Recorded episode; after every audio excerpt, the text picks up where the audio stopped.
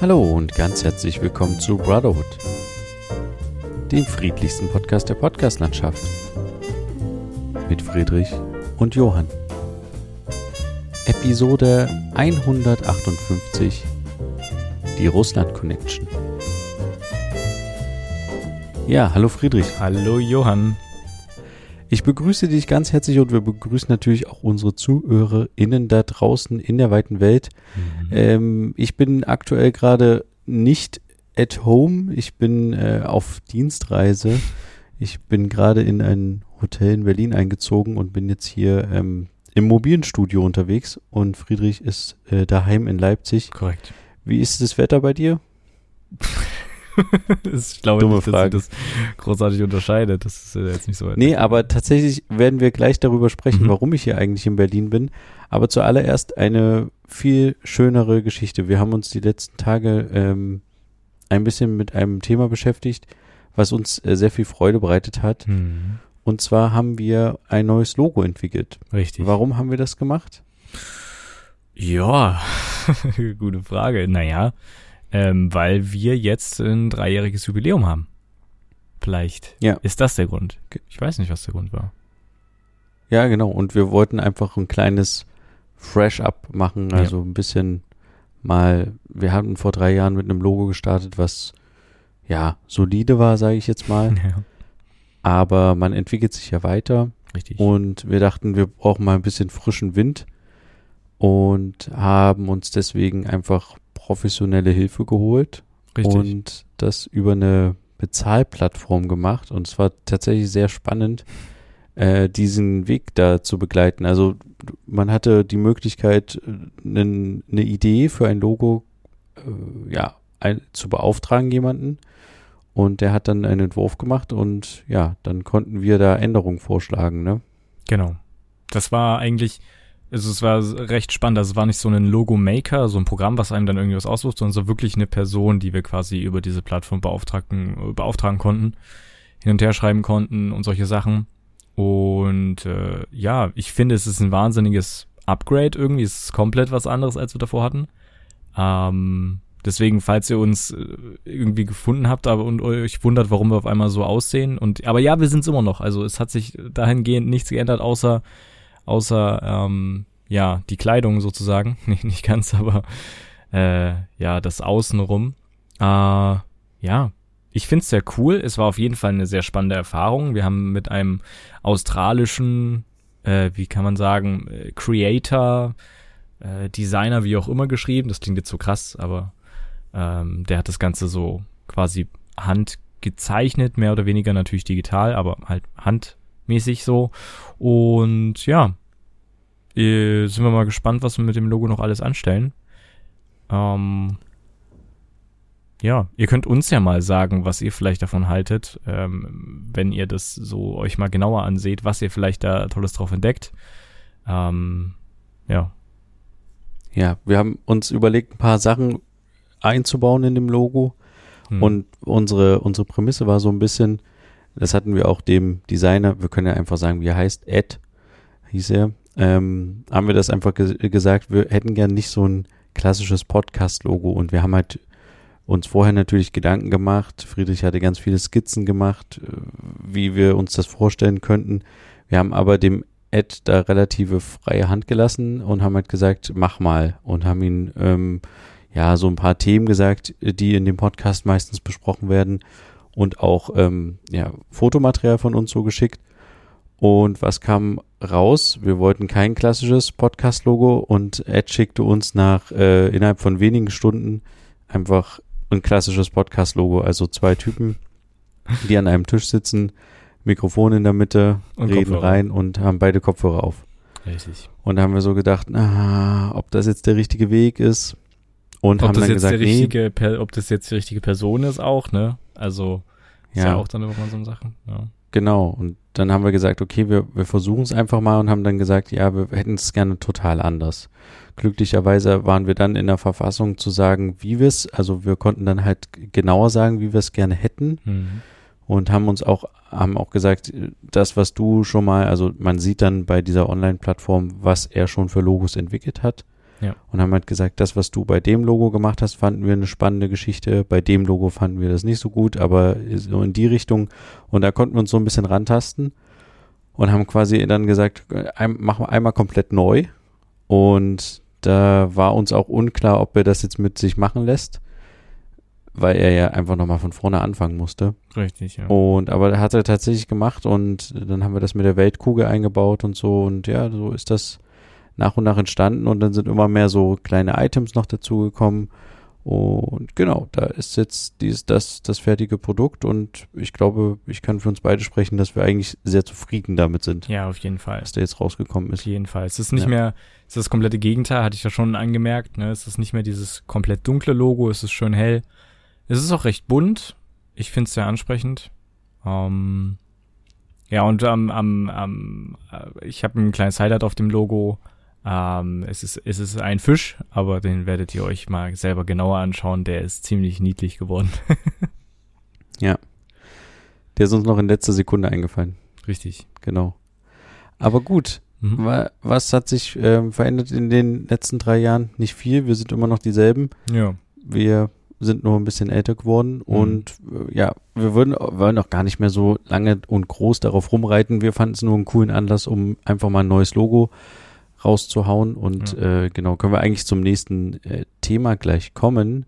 Mhm. Äh, direkt bevor wir jetzt hier mit der Aufnahme gestartet haben, ist uns noch eine kleine lustige Geschichte eingefallen und zwar habe ich einen so eine so eine Idee gehabt, eine fixe. Wir könnten doch noch mal, wir sind ja eigentlich Erfinder der Rubriken oder wir erfinden gerne irgendwelche Rubriken und Ja. deswegen haben wir jetzt einfach mal noch schnell eine neue Rubrik erfunden.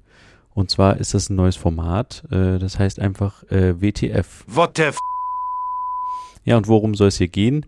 Es geht einfach hier nur darum, äh, kleine Kuriositäten kurz zu nennen und danach vielleicht noch drüber zu sprechen. Und die erste Kuriosität, die ich habe, was so ein bisschen auch der Aufhänger jetzt für dieses Format ist, ich weiß nicht, ob du davon gehört hast, Friedrich, aber Jeff Bezos hat eine Yacht äh, in den Niederlanden bestellt Mhm.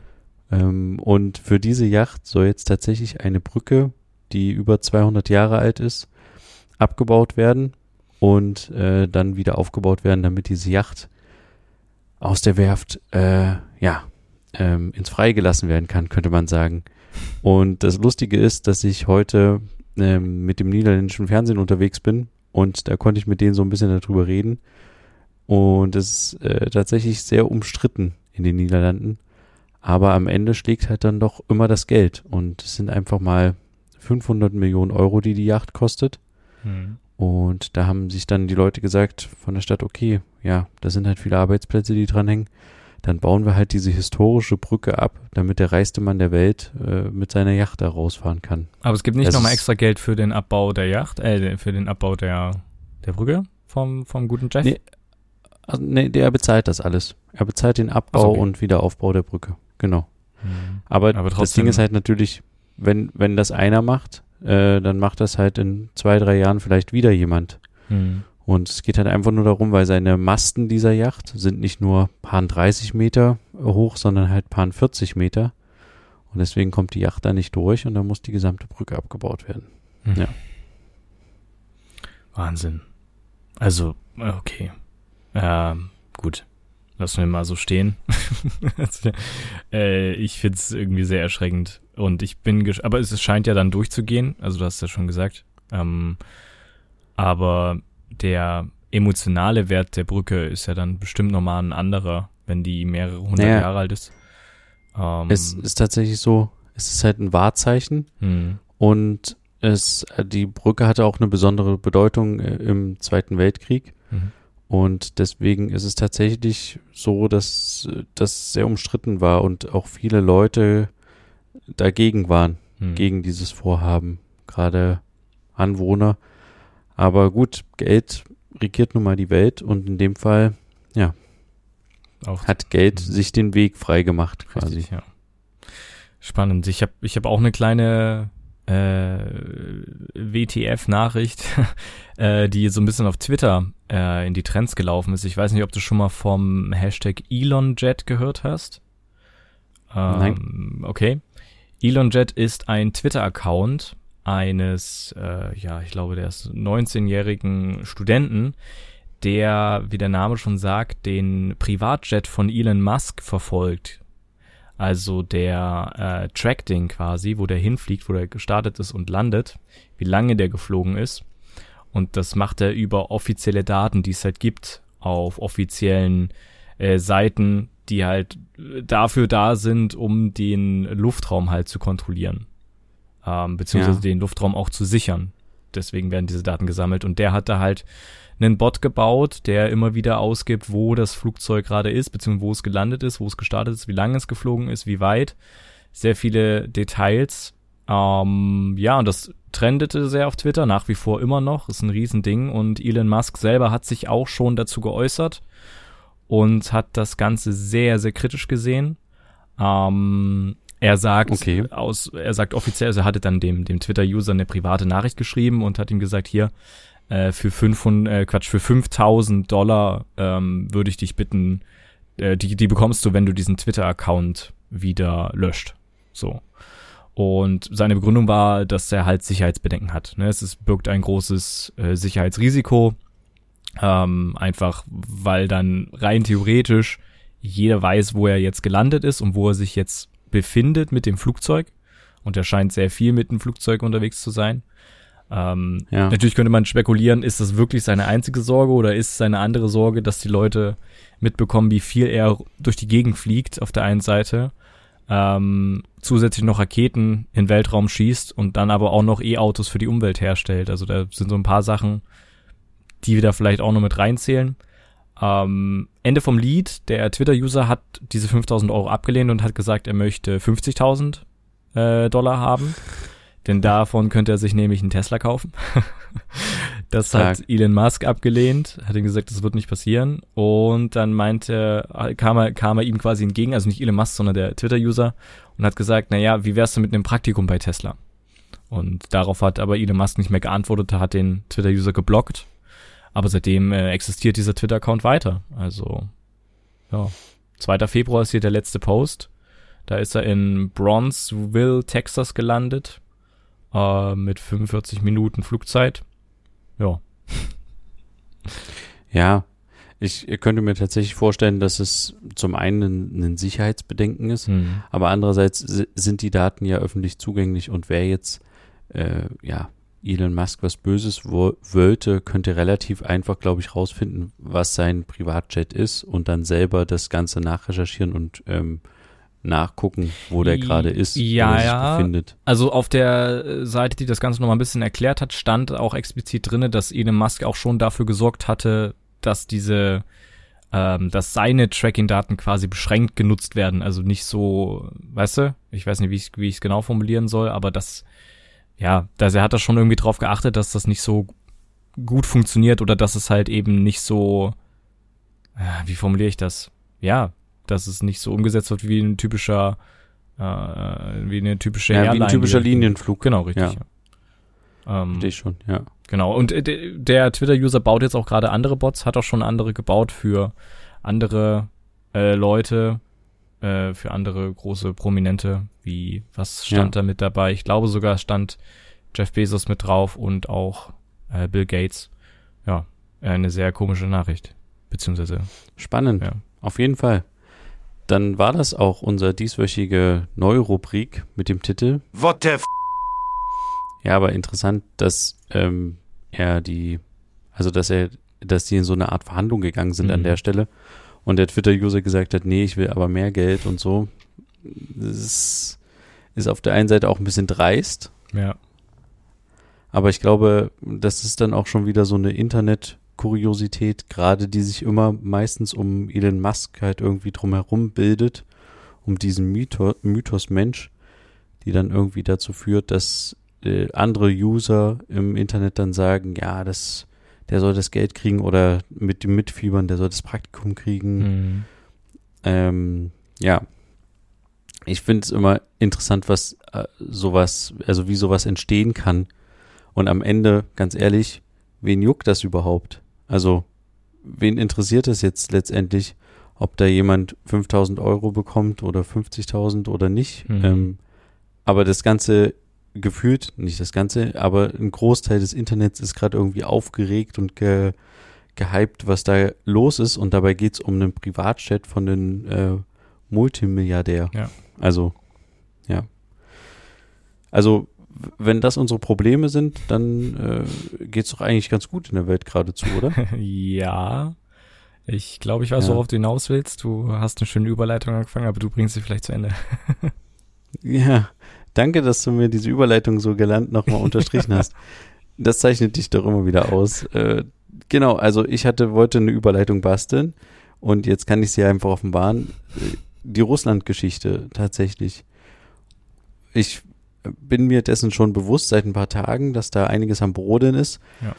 Aber jetzt, da ich zu dem Thema selbst nochmal gearbeitet habe, gerade, das, weshalb ich gerade jetzt auch in Berlin bin, das hat mir nochmal irgendwie verdeutlicht, dass da doch ganz schön einiges im Argen ist. Mhm. Äh, Ich weiß nicht, ob du es mitbekommen hast. Ähm, gestern kam die Meldung relativ frisch, dass die Deutsche Welle ähm, in Russland die Sendelizenz entzogen wird und die MitarbeiterInnen sollen, sollen die Visa entzogen werden. Mhm. Und das ist schon ein ganz schön heftiger Schritt. Da, das hat allerdings den Hintergrund, da geht es jetzt nicht um die Ukraine-Geschichte, sondern da geht es eher darum, dass in Deutschland am Mittwoch die äh, Medienanstalt gesagt hat, Russia Today darf nicht in Russland gesendet werden und kriegt da keine Lizenz.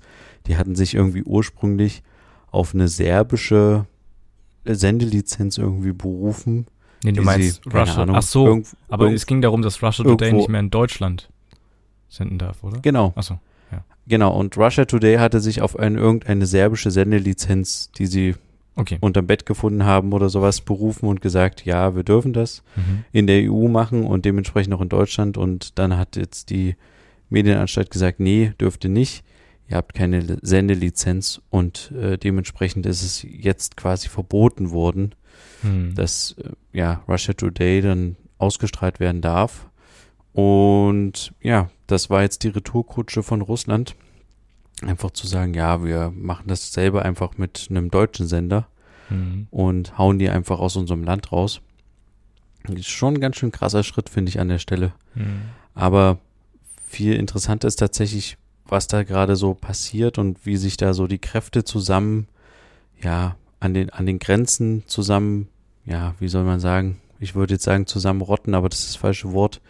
Äh, du weißt, was ich meine. Mhm. Äh, Amerika zieht seine Streitkräfte zusammen. Russland, gut, Amerika geht nicht direkt in die Ukraine, aber zumindest ähm, nach Polen und in Deutschland werden Truppenbewegungen äh, ja umgesetzt und Ja. ja, in der Ukraine oh, sind halt die Russen sehr aktiv. Mhm. Schon irgendwie relativ nah dran und irgendwie fühlt sich das tatsächlich m, gefühlt gerade irgendwie ein bisschen bedrohlicher an, als man das vorher hatte. Zumindest ist es meine Wahrnehmung gerade. Und genau zu dem Thema sind wir halt gerade unterwegs gewesen. Also wir waren heute in Mecklenburg-Vorpommern und wollten einen, äh, ein, ich sag mal vorsichtig, ein mittelständiges Unternehmen treffen, was in Beziehungen mit Russland steht, und zwar geschäftlich. Und die wollten uns eigentlich dazu berichten, wie sie, ja, wie sie mit Russland in Anführungsstrichen oder mit russischen Unternehmen Geschäfte machen. Speziell ging es um das Nord, Nord Stream 2 Projekt Mhm. und diese große äh, Pipeline quasi. Und das ist ein Dienstleister, der für Nord Stream 2 unter anderem tätig ist und noch andere, ja, ich sag mal vorsichtig, Unterwasseraufgaben übernimmt. Und es war sind eine sehr kuriose Begebenheit, weil wir sind extra da angereist heute früh, sind sehr früh aufgestanden, sind vier Stunden dahin gefahren und dann kommen wir an und kriegen die Nachricht von unserem Redakteur, äh, Leute, ihr seid zwar jetzt schon da, ich bin auch eigentlich gerade da, aber ich habe gerade den Anruf bekommen, äh, die haben abgesagt. Die wollen nicht mehr mit uns drehen. Mhm. Und da war erstmal die Aufregung so ein bisschen groß. Und dann dachten wir so, nee, ey, wir sind jetzt hier vier Stunden gefahren und jetzt sind wir gerade da. Es strömt, äh, es regnet ohne Ende und wir sollen jetzt irgendwie, das geht nicht, was ist denn hier los?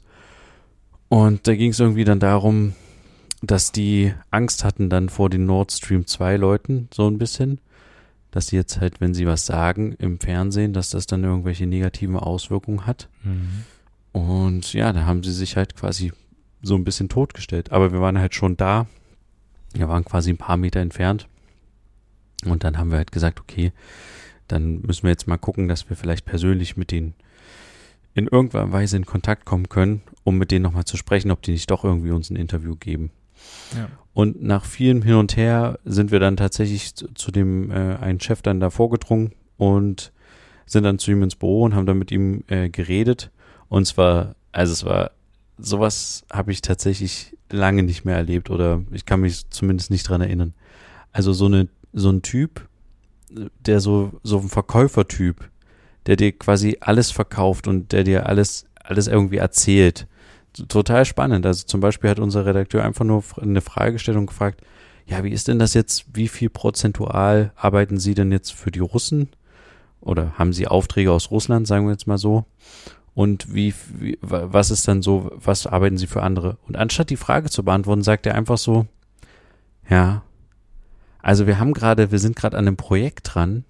Ich sag Ihnen, ein 100 Meter langes Schiff, der größte äh, schwimmende ähm, Flugzeuglandeplatz, 40 Meter hoch, nee, 40 Meter breit, 30 Meter hoch, gesunken, in Schräglage, 80 Meter tief. Wir sind dran, das zu bergen und erzählt er irgendwas vom Pferd und er erzählt dann so, ja, wir haben da Sensoren, da haben wir äh, kleine Punkte, wir geben tausende von Sensoren da unten an das Schiff dran und wenn wir uns dann zwischen den Schiffen bewegen und fing dann an mit irgendwelchen Kaffeetassen auf dem Tisch irgendwas zu bewegen und irgendwas zu zeigen und du sitzt dann so da und denkst dir so, boah, das klingt ganz schön krass. Und dann denkst du dir aber in, in gleichen Sekunde, das hey, das war doch gar nicht die Frage, oder? das war doch einfach nur irgendein, irgendeine Erzählung. Ja, die Russen haben es nicht hingekriegt. Wir sind jetzt daran, wir schreiben jetzt ein Projekt, wir machen jetzt an der Ausschreibung mit, vielleicht kriegen wir es hin. Und das war halt total kurios und dann wollten wir halt wissen, ja, was machen wir denn jetzt? Können wir jetzt irgendwie ein Interview machen? Wir können das auch in abgespeckter Version machen. Sie müssen jetzt auch nichts irgendwie sagen, was sie in die Bredouille bringt oder so. Es ging ja jetzt nicht darum, jemanden in die Pfanne zu hauen. Uns ist ja auch klar, dass wenn die jetzt gerade in der aktuellen wirtschaftlichen angespannten Situation mit uns sprechen, dass die halt auch Sorge haben, dass die Aufträge verlieren in irgendeiner Form oder mhm. zumindest halt, dass die Aufträge mit den russischen Partnern dann halt ein bisschen schwieriger sind. Ja. Und ähm, der ließ sich aber irgendwie gar nicht so richtig drauf ein und sagte dann irgendwann so, ich weiß, was ihr Problem ist. Ich hab's verstanden. Ich hab das verstanden. Aber wissen Sie was? Ich hab Hunger. Wir gehen jetzt erstmal alle was essen. Und dann reden wir weiter. Und wir dachten nur so, oh Gott, bitte, nein. Wir sind ja schon ewig, wir sind hierher gefahren, wir warten ja schon die ganze Zeit vor der Tür, jetzt sind wir endlich drinne und jetzt sollen wir noch was essen gehen. Ja, dann sind wir mit dem irgendwie was essen gegangen und dann hat er weiter erzählt und wir haben halt versucht irgendwie so, äh, ja, wie, wie können wir denn das was machen? Und er so, kein Problem. Ich habe eine Idee. Ich habe drei Alternativen für Sie. Aber jetzt essen wir erstmal. Jetzt müssen wir erstmal was essen. Und dann dachte äh, ich dachte dann so für eine kurze Sekunde, ähm, hat er jetzt wirklich drei Alternativen für uns oder muss er sich die jetzt erstmal ausdenken und deswegen müssen wir jetzt erstmal schnell was essen? naja, und dann hat er halt irgendwelche Alternativen gesagt, die ja totaler Quatsch waren. Also irgendwelche Leute, die sowieso nicht mit uns reden und man muss dazu sagen, unser Redakteur hat bestimmt mit 20, 30 Firmen, die hier ansässig sind in Deutschland, äh, telefoniert beziehungsweise E-Mails ausgetauscht, um zu versuchen, mit jemand zu sprechen, der halt mit Russland, also beziehungsweise mit russischen Unternehmen Geschäfte macht. Und die Frage ist natürlich, wie belastet das die Geschäftswelt, wenn solche politischen Spannungen gerade sind. Das war so das große Oberthema. Mhm. Und ähm, aber keiner wollte irgendwas sagen, keiner hatte Lust dazu. Das heißt, die Vorschläge, die uns der Kollege da gegeben hat, waren ein bisschen, ja, haben, äh, haben so, so nicht viel gebracht. Und dann hieß es immer so, ja, ich, ich will, ich will nicht irgendwie in Kontakt äh, kommen mit irgendwelchen, also es soll nicht so klingen, als wären wir irgendwie, würden wir Geschäfte machen, sondern äh, es muss irgendwie ein bisschen freundlicher klingen. Und wir müssen auch dann aufpassen und dann fing er auf einmal an, irgendwelche Sachen zu erzählen, von wegen, ja, ich habe heute früh einen Anruf bekommen von, von den Leuten. Also er sagte, er sagte nicht mehr den Namen, aber wir wissen ja, worüber er spricht. Mhm. Also über diese Nord Stream 2 Leute und meinte so, die haben mich angerufen und die haben gesagt, die CIA, die ist überall. Die ist in der Luft, die ist äh, mit Satelliten unterwegs, die weiß genau, wo alle Schiffe sind und die hat auch Leute am Boden und wir müssen aufpassen. Und äh, wir saßen nur da so da und dachten so, was? Was ist hier los? Also, äh, ja, mag ja sein. Und natürlich ist das auch von großer politischer Brisanz und es wird wohl vermutlich auch so sein, dass sich gerade ein amerikanischer Geheimdienst auch für dieses Projekt interessiert. Mhm. Ähm, aber wenn dem wirklich so ist und man so dolle aufpassen muss, warum erzählt er uns das gerade? Also wir sind irgendwelche Journalisten, denen er eigentlich kein Interview geben will und er erzählt irgend so ein, so ein Zeug.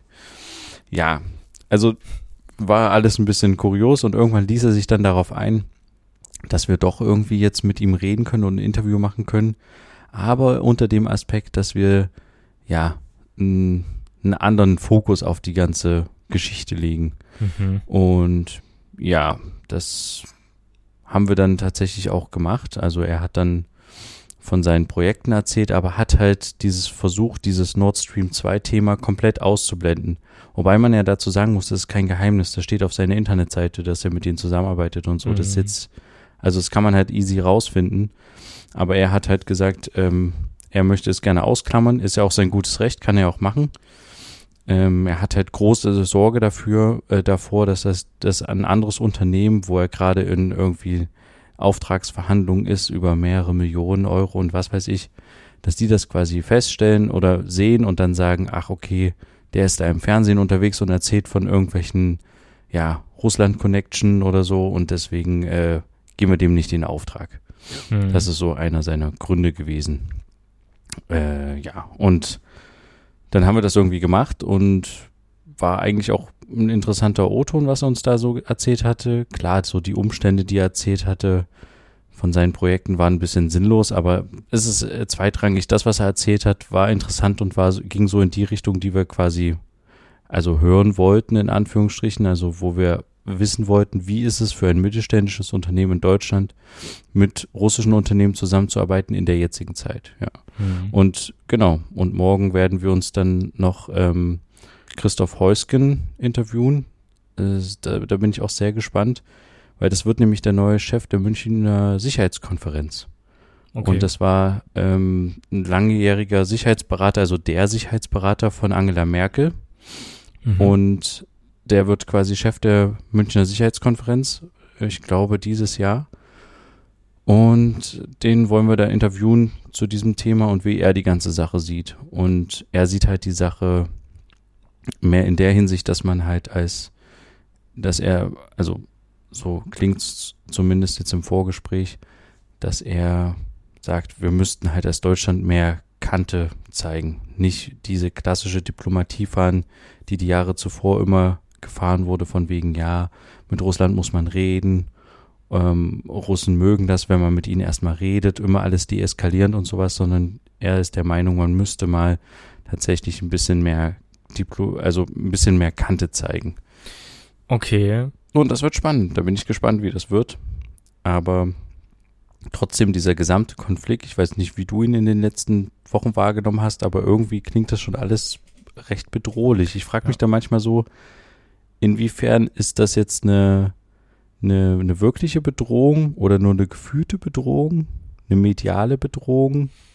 Also ich glaube, also, dass es schon eine gewisse Bedrohung beziehungsweise eine gewisse Gefahr mit sich bringt. Das ist ja eine sehr angespannte Situation, die existiert ja schon seit Jahren ähm, und hat sich immer wieder hochgeschaukelt, aber jetzt ist es schon irgendwie so weit, dass ähm, ja die, die, das russische Militär Grenzen äh, ja irgendwie sich dort sammeln, ähm, dass halt die Amerikaner ihre Leute in Positionen bringen, wo sie schnell agieren können. Ja, also es ist schon schwierig. Ich hoffe, dass da irgendein diplomatischer Weg äh, stattfinden kann. So wie ich das mitbekommen habe, ist die Ukraine auch bereit dafür. Ähm, ja, ja.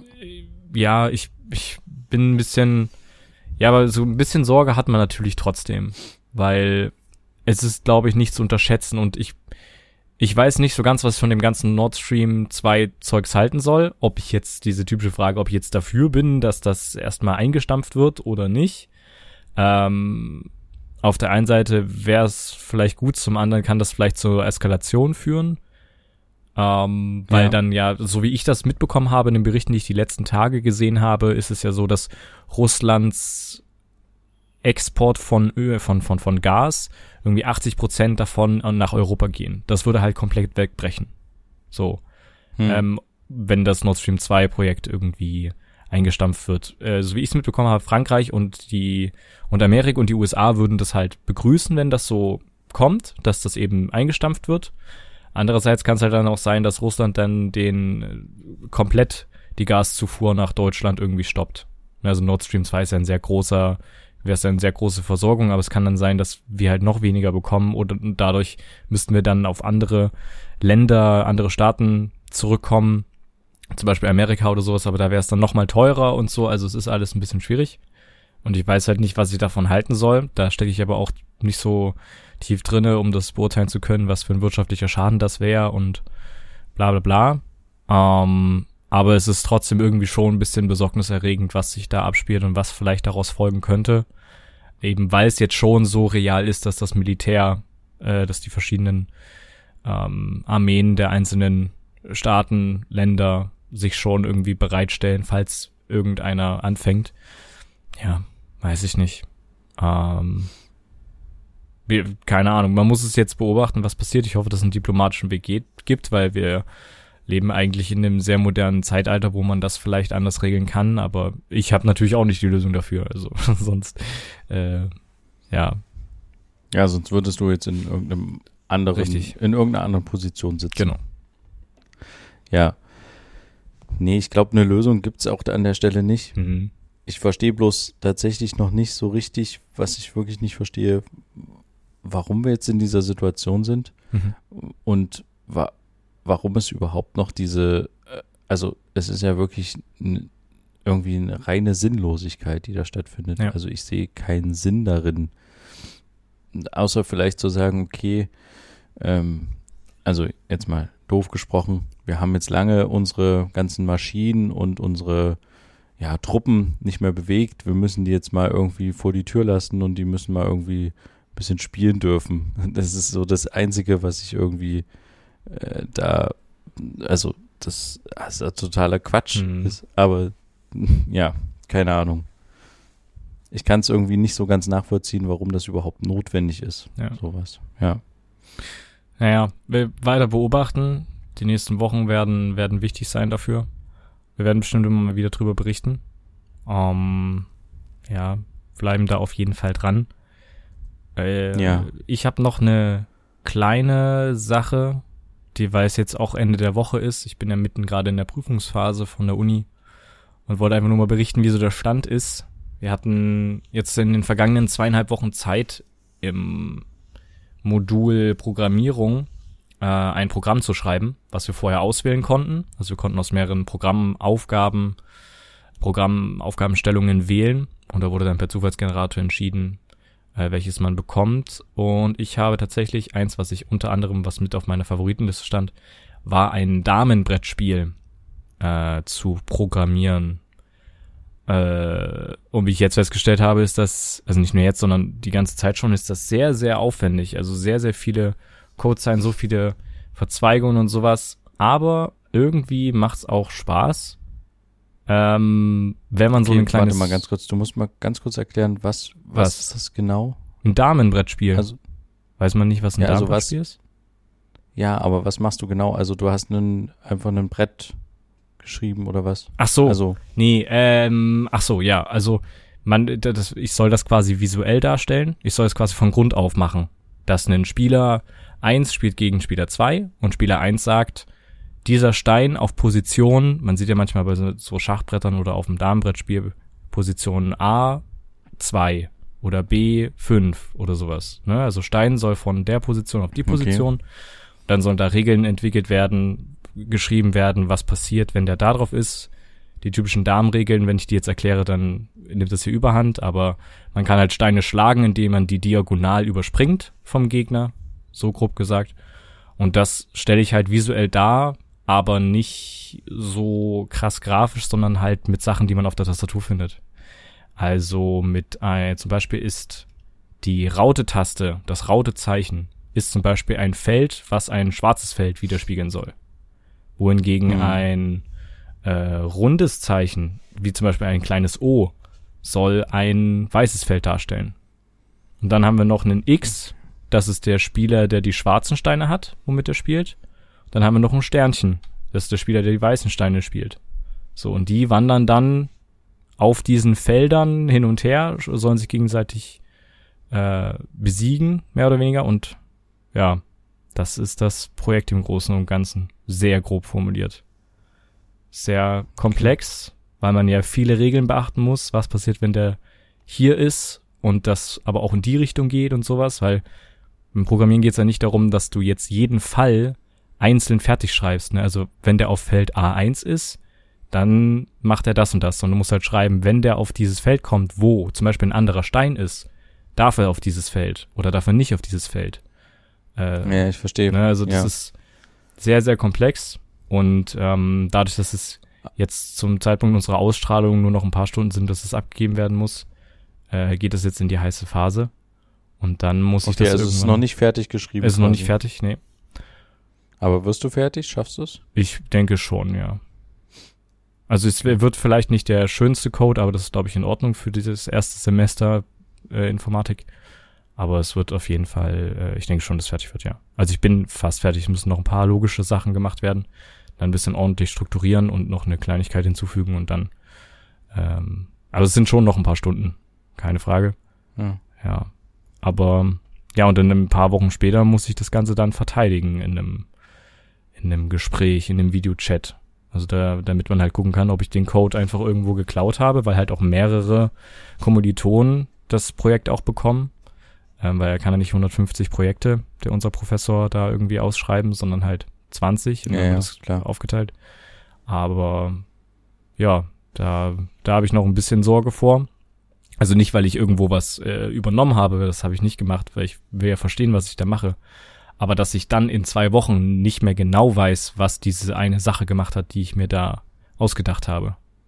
Dass ich dann halt Ja. da sitze und denke, warum habe ich das nochmal gemacht? Weiß ich nicht mehr. Ja, ist es nicht auch- her. Vielleicht viel, ich weiß nicht genau, aber ist es nicht vielleicht auch manchmal irgendwie mit Ausprobieren verbunden? Also, dass man einfach irgendwas probiert, Ja. eine Kleinigkeit ändert und dann funktioniert was wieder, was man vorher nicht ganz verstanden hat, warum es nicht funktioniert hat? Ja, auf jeden Fall. Das ist die ganze Zeit. Also die ganze Zeit solche kleine, solche kleinen logischen Sachen. Ich kann ja nicht jedes Mal, wenn ich eine Kleinigkeit hinzufüge in irgendeine logische Sache, dass wenn der auf einen, wenn zum Beispiel ein Stein beim Darmbrettspiel, was ja dieses Schachmuster hat, ne, also schwarzes Feld, weißes Feld, schwarzes Feld, weißes Feld, bla bla bla, darf immer nur auf den schwarzen Feldern gespielt werden. Die weißen dürfen nicht bespielt werden, egal von welchem Stein. So, das heißt, man kann immer Ja. nur schräg laufen, ne, also diagonal ähm, mit den Steinen so. Und allein das musst du schon mal fertig schreiben, dass der eben nicht aufs Weiße kann. Dann muss eine Fehlermeldung ausgegeben werden, warum er das nicht darf. Das musst du ja alles schreiben. Das muss ja alles von Null kommen. Und solche Sachen, ähm, ja, und irgendwann funktioniert es dann nicht, dass er erkennt, dass das jetzt ein Feld ist, wo an der Stelle eben das Weiß ist, also ein O ist in dem Fall. Äh, und dann weißt du nicht warum und dann probierst du rum, stellst irgendwas um und auf einmal geht's dann wieder. Aber du kannst, kann halt schon mal vorkommen, ich hatte schon mehrere Mal die Situation, dass ich eine Stunde davor saß und was rumprobiert habe und das am Ende dann weiter oben in irgendwelchen Codezeilen irgendwas verdreht war und deswegen das überhaupt nicht mehr funktioniert hat. Und ja, aber irgendwie macht's trotzdem Spaß, weil man halt so Erfolgserlebnisse hat und ähm, ja, mehrere hundert Zeilen Code am Ende, die halt irgendwie dann funktionieren, hoffentlich. Mal gucken. Okay, krass. Ja. Aber kann man zum Beispiel von diesen, du hast jetzt gerade gesagt, es sind hunderte Zeilen von Code, also du, wie ich das verstehe, fängt man so mit Codezeile 1 an und geht dann immer weiter runter, eine Zeile weiter runter. Kann man denn die oberen Zeilen, zum Beispiel Zeile 1 bis 6, äh, 60 oder sowas, keine Ahnung, kann man die einfach so wie ähm, locken, dass die so gesperrt sind, dass man da nicht versehentlich was dran ändert? Geht sowas? Mm, bestimmt. Nee, also mm, ja, vielleicht geht es das. Also mit dem Programm, womit ich schreibe, Visual Studio Code heißt das, ist von Microsoft selber ein Programm zum Programmieren. Geht das vielleicht irgendwie, aber am Ende klickst du halt auch nicht auszusehen rein. Weil wenn du hier irgendeinen Teil änderst, dann ändert der das nicht komplett im ganzen Code. So. Ne, Also wenn ich jetzt Ah, ja. hier eine Variable, wo zum Beispiel irgendwas gespeichert ist, irgendwie statt dem A, was die Variable sein soll, wo zum Beispiel die Zahl 2 dahinter gespeichert ist, dann im B sein soll, dann wird das nicht komplett im ganzen Code übernommen, äh, sondern es kann dann sein, dass der Code nicht mehr funktioniert, weil ich es nur an der einen Stelle geändert habe oder so. Also sowas ja. passiert nicht so schnell. Und das Programm, womit ich eben schreibe, zeigt halt sehr schnell an, falls irgendwo ein Fehler auftritt, wo irgendwas unlogisch, nicht wo irgendwas unlogisch ist, sondern wo irgendwelche Satzzeichen fehlen oder sowas. Das gehört halt auch dazu. Ja, mal schauen. Vielleicht kann man es cool. dann irgendwann äh, bei Brotherhood spielen. Nee, keine Ahnung. Aber das müsstest du ja dann, also das ist ja der eine Schritt, das in so einem Programm zu schreiben. Aber ja. der nächste Schritt wäre ja dann das Ganze zu visualisieren, also dass das eine wie eine Art Animation ist, oder? Und dass man einen Knopf drücken kann und äh, sagt, ich möchte jetzt, dass der Stein dort ist. Also das. Naja, mache ich ja quasi. Nur halt, dass das Spielfeld eben aus Zeichen besteht. Ja. Genau, ich verstehe schon. Ja. Aber du, wenn, wenn du es jetzt zum Beispiel sagst, das könnte vielleicht auf der Internetseite oder sowas von uns stehen, dann müsstest du es ja irgendwie noch visualisieren, grafisch in irgendeiner Form. Oder? Naja, es ist ja in gewisser Weise grafisch visualisiert. Weil das, weil alle Felder, die schwarz sind, werden dargestellt durch ein, durch eine Raute und dadurch sieht man halt ein Feld. Aber ja, naja, es ist nicht das Visualisierte, was du jetzt wahrscheinlich meinst, ja. Genau, ja, ja. Es ist halt nicht das klassische Darmbrett, wie man es ja. halt kennt. So. Ja. Genau. Aber könntest du das rein theoretisch auch schon, dass man das quasi nee. wie ein kleines Computerspiel visualisiert dann? Nee, Grafisch das können wir noch nicht, weil wir da noch keinen Plan haben, wie wir quasi mit irgendwelchen Bilddateien arbeiten. Aber ich glaube, das müsste man dann auch mit einer anderen Programmiersprache machen. Wir schreiben gerade in C++.